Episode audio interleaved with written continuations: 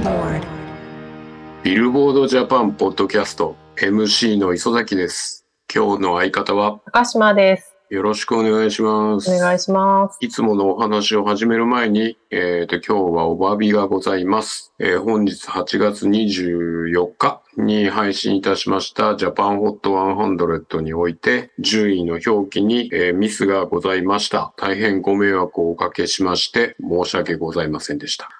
はい。高島さん、最近どうですか？えー私は夏休みで京都に帰っておりまして、久々の京都、暑い夏を堪能してきたんですけれども、やっぱり湿度も高いし暑いし、京都って、あ、こんな夏やったなと思いながら、うんうん。でもあんまりまだ観光客の方は戻ってきてないみたいで、友達で旦那さんが飲食店やってる子がいるんですけれど、全然インバウンドも戻ってきてないし、なかなか宴会とかもまだまだあの再開されないから、うん苦しいのは全然変わんないみたいなこと言ってました。なるほど。京都はなかなか大変みたいだね。私も知り合いからそういう話聞きますわ。なかなかホテルとかインバウンドでの戻りっていうのが一番遅いんじゃないかな、みたいな話をしてるね。なんか結構コロナ前とかだともう繁華街の薬局、どこも中国語と韓国語とがもう聞こえてるっていう、まあそういうアナウンスが流れてるぐらい、本当にインバウンドが増えてた状態だったので、それがごそっと抜けたことによる復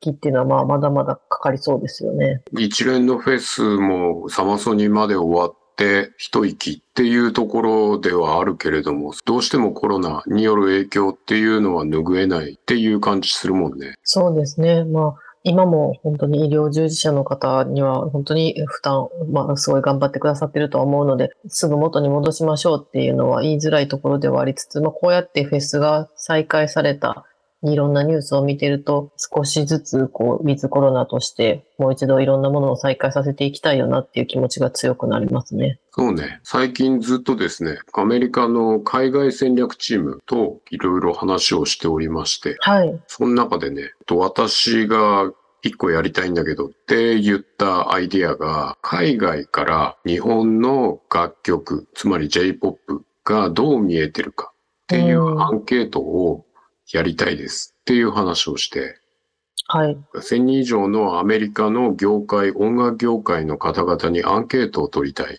ていう提案をしたんですよ。今度はインバウンドとは逆のパターンのアウトバウンドっていうことで、日本の楽曲をより世界に伝えていくっていうこと、広げていくっていうことが、いろんなところで話題になるようになってきているっていうこともあったので、うん。それに対する、まあ、一つの、まあ、見方としての、あの、アンケートっていうのができたらいいのかなと思ったんですよ。うん、うん、うん。なんとなくいいアイデアでしょ？そうですね。そういうのってなかなか聞く機会ないと思うので、と面白そうです思ったんですよ。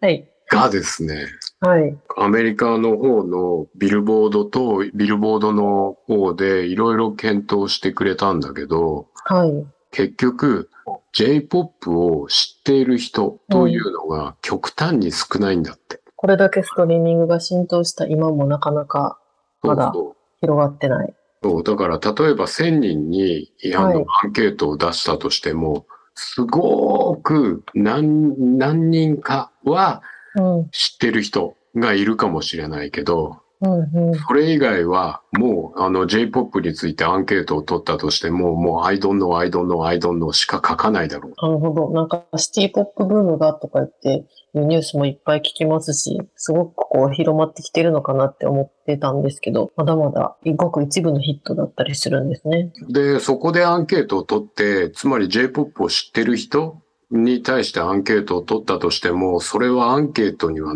ならないよねっていう話になって、あの、アメリカは諦めてっていうことにして、ビルボードの海外戦略チームはアジア領域に関しても結構力を入れているので、でそこに関してはどうでしょうねっていう話をしたんですよ。で、そこから帰ってきたのが、はい。えっ、と、じゃあ例えばインドから、えっ、と J-POP を見ると、シティポップがちょこっと流行ってるっていうのは知ってるよっていう話になって、インドでブームなんですねそう。そう、ブームってわけじゃない。知ってるあ、よ。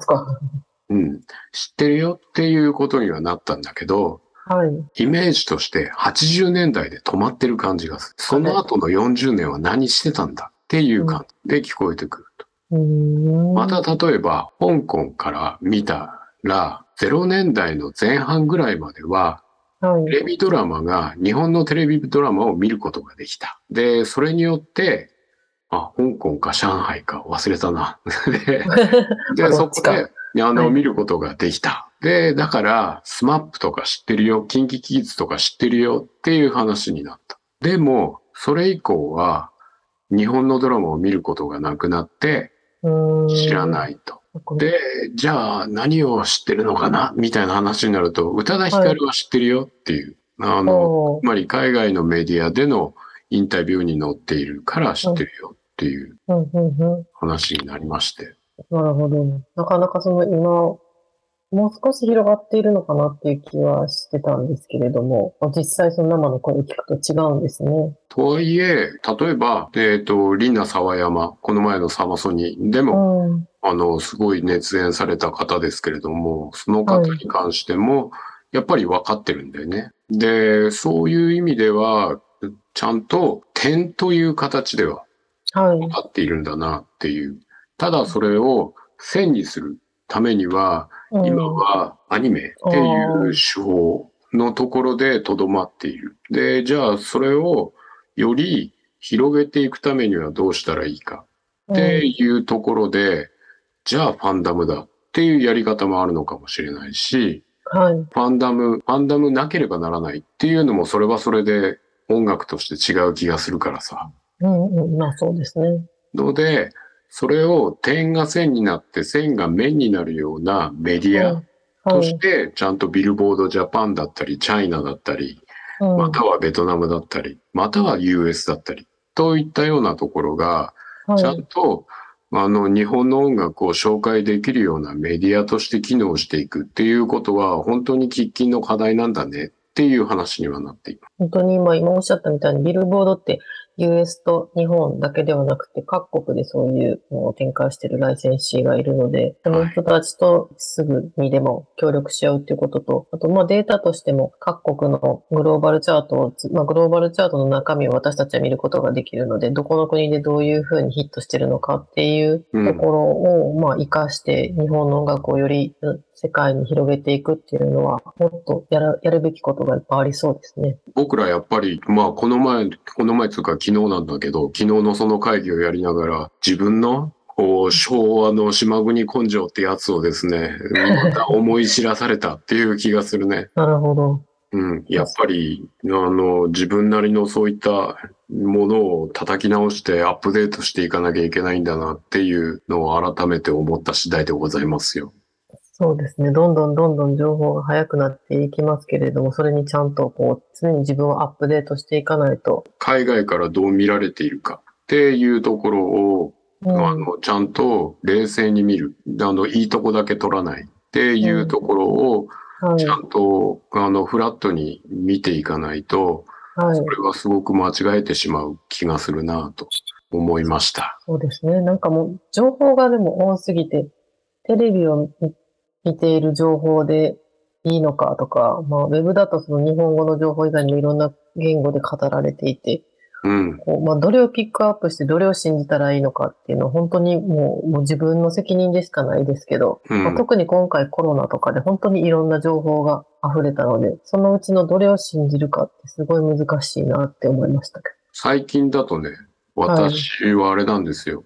えっと、SNS とかを見てても、ど。はい。割とこう、反対意見とかやる人いるじゃないですか。うんうんよくこう言う人いるじゃないですか。その人は普段どんなツイートしてるんだろうっていうのがすごい興味あってさ。はあはあその人の他のツイートも見てみると。そう。で、割と深く掘っていくんですよ。で、その人はじゃあ、どんなものをリツイートしていくんだろうっていうふうに見てたりして、そうするとですね、はい。いずっとクレーム言ってる人いるんですよ。や、そうなんですよ。なんかずーっと怒ってることにリツイートしてる人とか、まあ、引用リツイートしてずっといろんなものに対して怒りまくってる人とか、うんでもそういうのを見ると、あ、しんどってなるので、SNS の本当使い方をちゃんと気をつけないとなっていう思いますね。うん、本当に自分たちが、それこそツイッターってすごく気楽に、本当脊髄反射みたいな感じでツイートしたりリツイートしたりしすることができて、喜怒哀楽がものすごいこう簡単に表現することができるじゃないですか。そうですね。感情が単純化されるっていうか、それによって出てくるものっていうのが自分になっちゃって、で、そこでこう、いいねとか押されちゃうと、もうそのキャラを演じなきゃいけなくなるじゃん。になっちゃってて、で、どんどんどんどん、なんか深みにはまってって、自分をそのキャラから抜けられなくなっちゃう。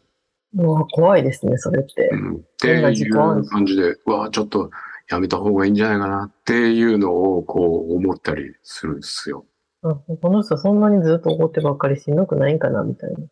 と思うよね。うん、で、まあ、エンターテインメントでも、まあ、はい。いろいろな人がそういういろんなツイートとかいろんなクレームとか、けんけんごうごう、けんけんがくがくやるんだけど、喜怒哀楽って言うけど、嬉しくてもちょっと悲しいとか、いろんうん。うんな、うんあの、バランスであるわけじゃん。えっ、と、そうですね。感情って4つに綺麗にパキって分かれるわけじゃないじゃない？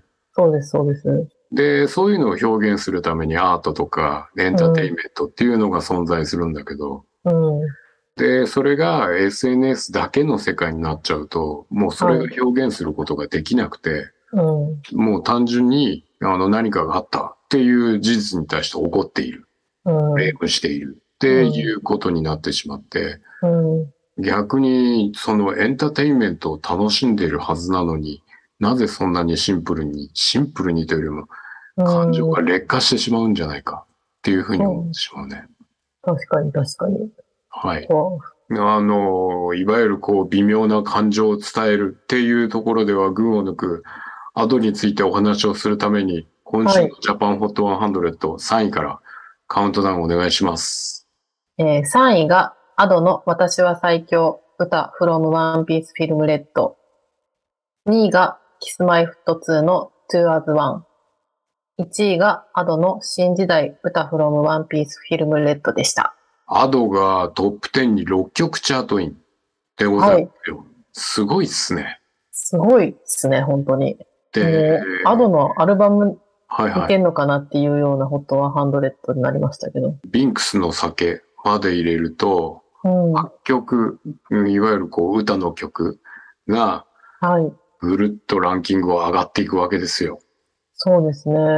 で、なんかツイッターとかストリーミングのそのポイント見てると前週よりも上昇している曲がすごく多くて、うん。まあ、ストリーミングが上昇するっていうのは、まあ、こ先週各種、各チャート1位取って、まあそれが報じられて、またそれが話題になって、より広がってっていうのでわかるんですけれど、ツイートが上昇するっていうのは、しかも主題歌だけじゃなくて、うんこのいろんな曲逆境、逆光とか、あの、私は最強とか、歌語ララバイとか、それをこう、私たち曲名とアーティスト名両方ツイートした数を集計してますから、うん。そうやって投稿した人がいたっていうのが、まあ、みんなだから、まあこれ、いろんなアーティストが曲を提供しているので、私は逆光が好きなんだよなとか、私はこれが好きなんだよなっていうふうにみんなツイートして口コミで広がって、またそれもストリーミングの上昇に寄与しているのかなと思うと面白いですよね。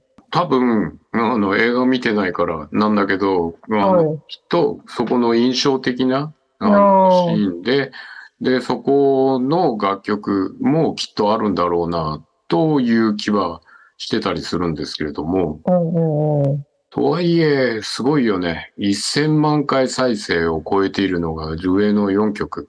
うん、すごい。という感じ。新時代、私は最強逆光、歌方ララバイまでは言っていると。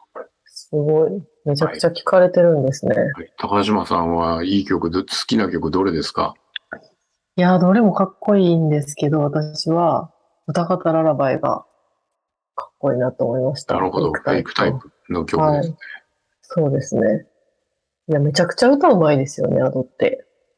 そうっすね。もう分かってるわって感じでしょうけど、これ聞いてる人。いや、本当なんかこう、すごいこう、一つの曲の中でもいろんな声を出して、はい。声優さんなんかなっていうぐらいにすごい表現力だなと思ってびっくりしました。高島さんはできるんですか？そういうことが。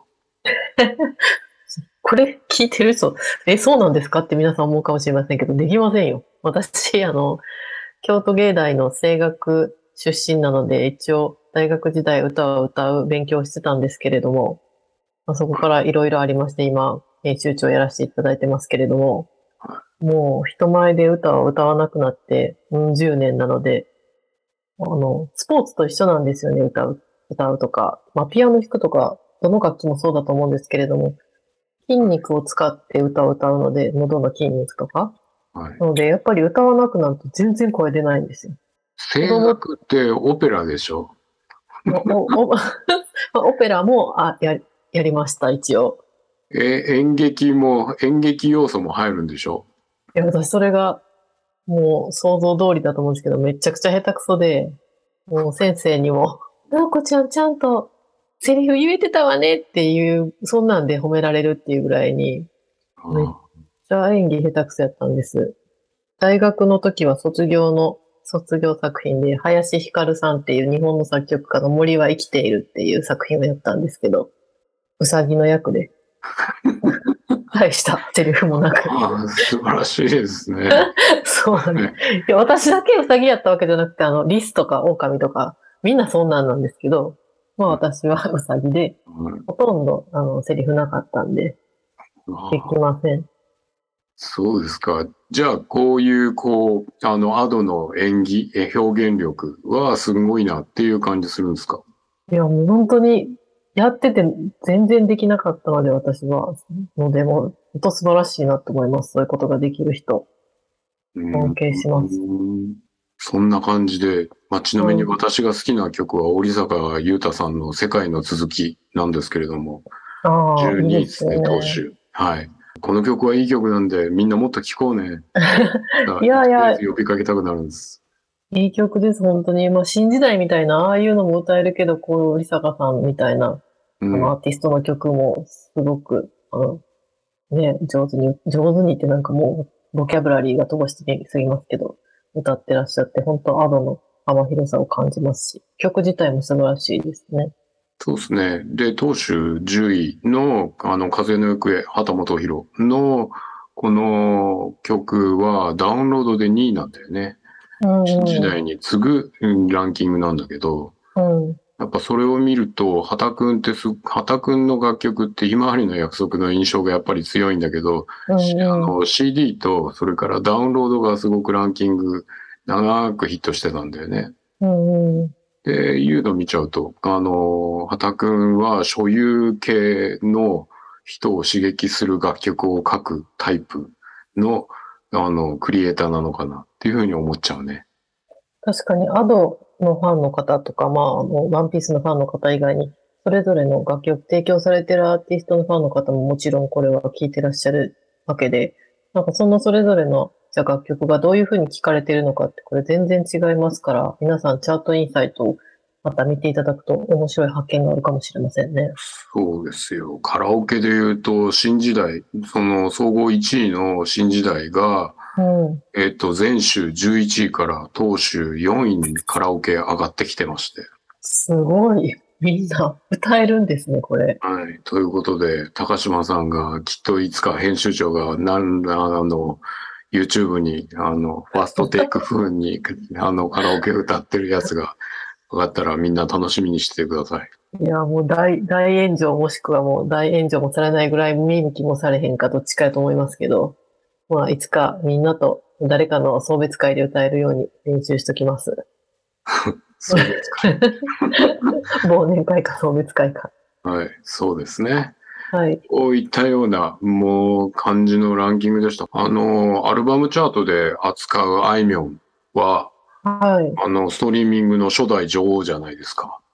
そうですね。はい。初代女王のあいみょんが出た時に、はいやっ。ぱりフェスに出て、ああの、あの子は誰だ？ああの女性アーティストは誰だ？っていうことですごく注目されてたと思うんだけど、はい。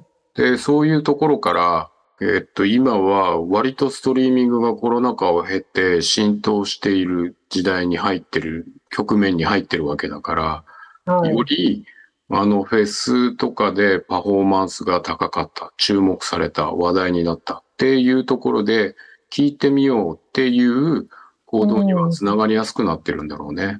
有利もロッキーに出て話題になってましたけど、アルバムチャートで、まあうん。好調なチャートアクションを見せてますし、なんかそういうのが見られて、また嬉しいなと思っています。そうだね。だからライブフェスでこれだけやっぱりいっぱいフェスが行われてると、それによる影響っていうのも、はい。今のストリーミングのマーケットであれば、よりヒットに直結する可能性があるであろうっていうことなんだね。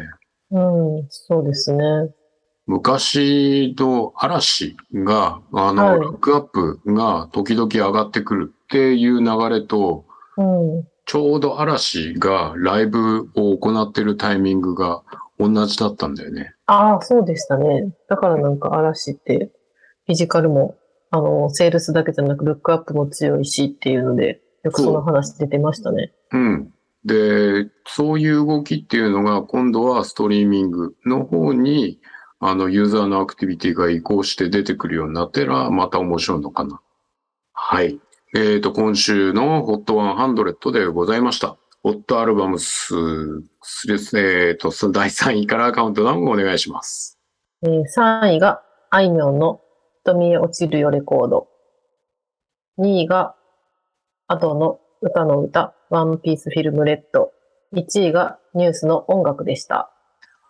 はい。1位、ニュースでございます。ニュースはですね、今回は、えー CD アルバムのセールスが10万7146枚で1位、ルックアップで1位。ということで、ずっと1位ですね。あの、ね1位を取り続けているっていう感じです。はい。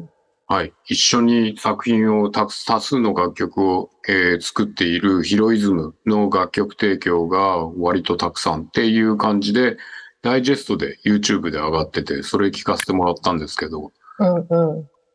ヒロイズムの参加してる楽曲はすごく良かったですよ、音像が。うーん。低音の聞こえ方っていうのも加えて、土台がしっかりしててね、ちゃんと上が乗っかってる感じで聞こえてて面白かったです。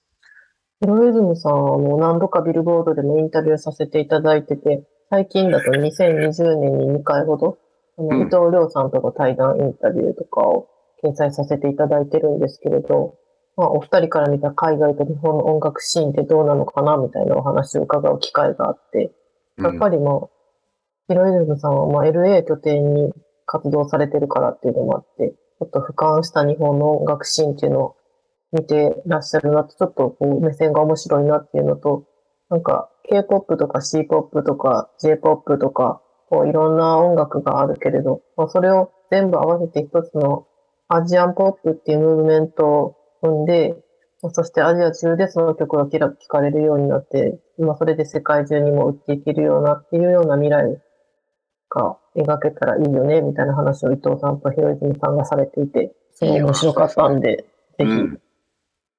ですね。ひまた見ていただきたいです。はい。いろんなバラエティ溢れる楽曲で、さすが音楽っていうタイトルを堂々と掲げるだけあって、あの、音楽にちゃんと3人が向き合いましたよっていうのはすごくわかっ、わかるし、伝わってくる楽曲だなと思いました。やっぱりね、うんあのね、えっ、と、リード曲でトライアドっていう楽曲があるんだけど、そのはい楽曲の、あの、YouTube とかもすごい力作で、いろんな楽器を触るんですよ。3う人。んうん。で、うんうんそれを、それを使って作られている楽曲で聴いててすごい楽しいなと思ってます。はいなんか、デジタル解禁少しずつ、キスマイもストリーミング解禁しましたけど、こうやってニュースもそうやって YouTube で見れるようになって、ジャニーズの音楽もこうどんどん、フィジカルを買わなくてもこう広がっていくっていうのはいいですよね。ファンをこう広げていくっていう意味で。そうだね。ロングヒットで言うと、なにわ男子が、あの、はい全州3位で、当州6位みたいな感じで、うんチャートイン回数6回みたいな感じで、ずーっとトップ10圏内にいるんだよね。うん。確かに。で、うん、あの、ジャニーズ系の、というふうに簡単に言うと、こう、イメージで言うと、じゃあ、あの、1、2週上の方に行って、あとピュッといなくなるみたいなイメージなんだけど、はい。そういうタパターンで落ちていくことがあんまりなくなってきてるんだよね。ので、そこもすごい面白い。あの、シングル、シングルというよりもアルバムもちゃんと売れ続けているっていうところで、うん。うんと、グレー層うんと、のお客さんも、あ、なにわ男子のアルバム聴いてみようかなっていう動きがちゃんと出てるんだなとうんうんうん。思うし、えっと、同じことで言うと2位のアド、えっと、はいダウンロード1位なんですけど、この歌の歌のアルバムを買って、じゃあファーストの狂言も買ってみようかなっていうことで、前週12位、同週14位の狂言も、あの、ちゃんと売れているっていうところ。うんうん。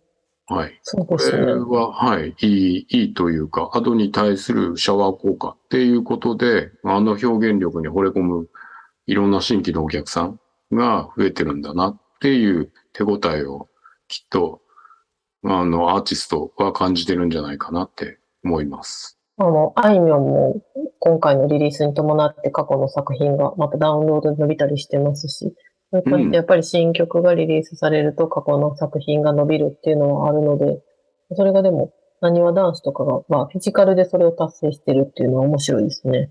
うん。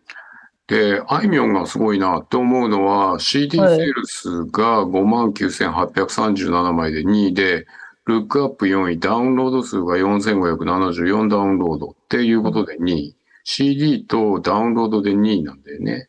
うんうん。つまり、ダウンロードが4,574、ダウンロードアルバム数。で、はい CD アルバムは、えっ、と、もう約6万枚みたいな感じだから、フィジカルを買うんだよね。うん。つまりさっきストリーミング初代女王っていうふうにあいみょんのことを言いましたけど、はい。で、そこからアーティストの、アーティストが好きになって、じゃあ、いよいよアルバムが出るっていうことで、アルバムをちゃんと購入しようとする人うん。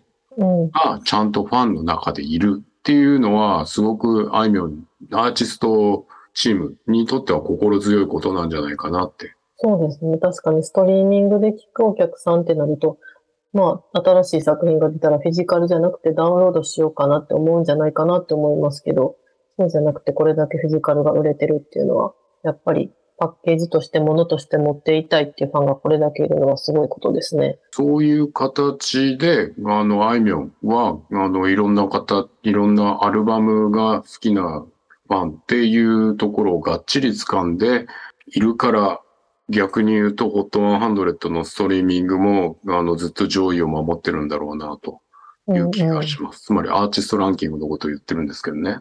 ああ、そうですね。うん。まあ、アーティストランキングで言うと、今はアドですけどね。ああ、どんどんどんどん年間チャートの話をするのは気が早いかもしれませんけれども、もしかしてアドが急進していくっていう可能性もあるんですかね？そうですね。前週、前週、前々週と比べると8万ポイントぐらいベーンつって増えたんで、やっもしぱりかしてこのアルバムのポイントとね、アルバムのポイントと HOT100 のポイントを重ねてドーンっていくと、うんこ。れだけいくんだって思うよね。確かに、しかもこれだけ HOT100 で複数の曲チャートにしてると、全部まあアーティストランキングですから、アーティストで名寄せすると、もうそれが3本のやりどころかですね、すごいことになっていきますもんね。はい。なのですよ。なので。はい。あの、うんずっと上半期、あのは夜遊びがずっと1位と守ってきてはいいるところで、うん昨年は BTS に逆転されたという展開でございましたけれども、はい。今年はどうでしょう、夜遊び。そうですね。上半期のチャートの発表のタイミングで、えあの、インタビューさせていただいたときに、今年はぜひ年間のアーティストランキングでっていうお話をしていただいてたと思いますが、もしかしたら、今、今結構ポイント差がついている気がしますけど、わかんなくなってきましたね。そうですね。ちょっとここで、どうですか？アルバムそろそろ出しませんか？夜遊びって感じですかね？そんなに急に言われても、みたいな。うんでもそろそろ曲溜まってませんかね？とかも思うんですけれども、ああ、そうですね。実は用意されてたりして。はい。私の知らないところでニュースで出たら本当に申し訳ございませんっていう感じなんですが。はい。とはいえ、ちょっとここで一発ちょっとアルバム出しておかないとっていう感じのこのあいみょん、あいみょんじゃない、アドの勢いですね。もう本当になんかチャートがどんどん読めなくなってきたというか、なんかこれまでだったら、まあ上半期チャートで1位だったアーティストは年間でも1位なのかなとか、あうん。と、まあ、8月末ぐらいになると、まあ、10、あと3ヶ月とかなので、予想できたりしますけど、予想できないぐらいの大きなヒットが生まれたりとかし始めているので、わかんないですね。今年はなかなかの、なかなかのチャートアクションをいろんな楽曲が見せてくれているので、うん、なかなか面白いですね。つまり、上半期残響参加が、はいじゃあ1位でしたよっていうところから、じゃあそこから、えっ、と、守りきることが今のこの勢いでいくのかどうなのかっていうところは見たいところかなと思うし、はいずっ。とこう、ハビットとミックスナッツがずっと上の方にいるから、ああ、そうですね。変わってくるなって思うので、で、そう思っちゃうと今度はアーティストランキングちょっと変わるよなと。うんうん。とちょっと夜遊び、ちょっといろいろ忙しいとは思うんですけれども、お願いしますって、はい。どうなるんでしょうか。私たちもいつも前予想できないので、本当に作ってみないとわからないですしね、私たちも。という非常に気の早い話もしながら、う ん長い夏の夜を過ごしているわけでございますけれども、皆様いかがお過ごしでしょうかって感じで。何それ。はい。最後に、はい。はい。という感じですが、あの、あれですね。えっ、と、はい一連のこう、ストリーミング系の、あの、いろんなチャートでの対応っていうのを3月ぐらいから始めて、はい。仕切りが、あの、一段落したかなっていう状況ではありますが、まあもちろん、チャートの、まあバランス、レシオバランスとかはいろいろまた変えてはいくんですけれども、はい。いよいよ、えっ、と、6月ぐらいから準備を始めてきた高島さんのプロジェクトが来月から始まりますね。そうですね。はい。もうプレッシャーですね。今ここで磯崎さんに言われるっていうのは、絶対ちゃんと9月から立ち上げろよっていうメッセージなんだろうなと思いつつ、はい。まだ詳しくは言えませんが、新しい企画をスタートさせます。そっちの企画もなかなか遠大な企画でございますし、高島さんは粘着なタイプなんですか？私、粘着なタイプじゃないと思うんですよね。携帯もすぐ機種変更しますし、なんかガムをずっと噛んでる人って結構こう、粘り強いって聞いたことあるんですけど、味なくなったらすぐ捨てるタイプなんで、粘着質じゃないと思います。磯崎さんは粘着質ですけど。そうですね。はい。あの、カラオケ指標のカラオケのデータも10年かかって、なんとか、あの、交渉をまとめる、まとめることができたっていう感じそうでだし。すよ。普通3年ぐらいで諦めますけどね。10年って本当すごいですね、もね、まあ、あと、今も2年ぐらいかけて欲しいデータをずっと、まだ言ってんの？みたいな感じでやってるからね。う。そうですね。もう磯崎さんに狙われた人はもう、さっさとデータ提供していただくしかないと諦めていただきたいです。うんやばいですね。ストーキングですね。はいそうですね。まあ、とはいえ、あれですね。あの、はいさっきも、こう、あの、昭和の島、島国根性の自分をいさめた話をしましたけれども、はい。やっぱり、あの、そういったものをなんとかか風向きを変えていくために、まあ、あの、やるためのアクションっていうことで、おはいそらくビルボードでやれることはいっぱいあると思うので、はい。そうですね。そのうちその一つとして一つが。はい。高島さん企画なので、ははいい。。それが、だから次回、来月か、高島さんが出る頃には、具体的にお話ししていただけるんですか？あ、そうですね。その頃にはもう発表されているはず。いや、しています。します。ですよね。どんどん語尾が変わる。はい。楽しみにしていてください。じゃあ、できなかったら、できなかったら、アドの曲を歌って、何 それ誰も喜ばへん。YouTube に上げるっていうことで、はい。じゃあ、今日も楽しかったですか、ポッドキャスト。はい。楽しかったです。まだまだ暑い夏が続きますけれども、皆様なんとか生きながらえて、ま、えー来週も楽しんでいただけたら幸いです。それでは、さようなら。ら。